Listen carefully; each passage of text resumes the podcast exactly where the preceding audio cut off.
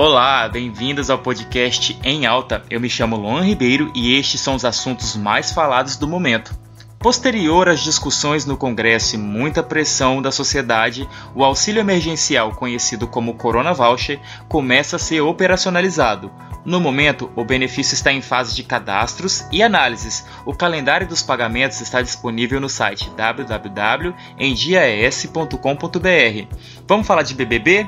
Após a votação histórica entre Manu Gavassi e o Felipe Prior, contabilizando mais de um bilhão de votos, incluindo os meus, é claro, que, na minha opinião, grande parte da mobilização dos votos se deu pela guerra ideológica que foi iniciada lá no início do programa, quando um grupo de homens onde o próprio Felipe Prior estava inserido foram criticados pelo público por seus comportamentos considerados machistas. Todos foram eliminados no decorrer dos paredões, sendo por último o Felipe Prior contra Manu Gavassi. Diga-se de passagem que ela é uma grande militante da causa feminista no BBB, já tendo entrado em embate com o grupo formado por Lucas Chumbo, é, Barbosa, Adson Neri, o Felipe Prior e o Lucas Galina, apelidados pela internet como Chernobyls, que é uma referência à radiação nuclear de Chernobyl. Agora, na reta final, o reality show é, realiza dois paredões por semana para determinar o grande campeão. E aí, quem vai ganhar o grande é, essa grande edição que é o BBB 20? Mandem suas sugestões para o arroba no Facebook, Instagram, Twitter ou pelo WhatsApp. Lá no site vocês encontram todos os links coronavírus.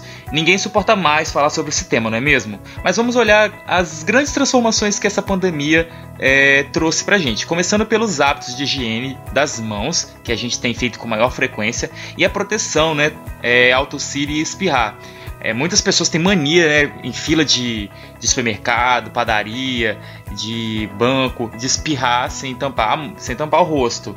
Além de usar a mão, a gente tem esse costume de usar a mão para tampar o rosto, né? O certo seria usar o, o, o cotovelo ali, o antebraço. Então a gente está aprendendo bastante também com isso. Sem falar na expansão da, moda da modalidade de estudo e trabalho em casa, que são chamados de home office e o homeschooling. É, no sentido das relações, eu acredito que os sentimentos de solidariedade, saudade, carinho pelas pessoas está cada vez mais aflorado. Tomara que com isso as pessoas passem a valorizar mais os momentos uns com os outros, não é mesmo? Pessoal, para finalizar, não deixem de ler as colunas dos meus colegas colunistas. Tem a Raquel Poubel, que escreveu um artigo incrível sobre as atitudes que atentam contra a dignidade da mulher, sendo tratadas até hoje como brincadeiras pela sociedade.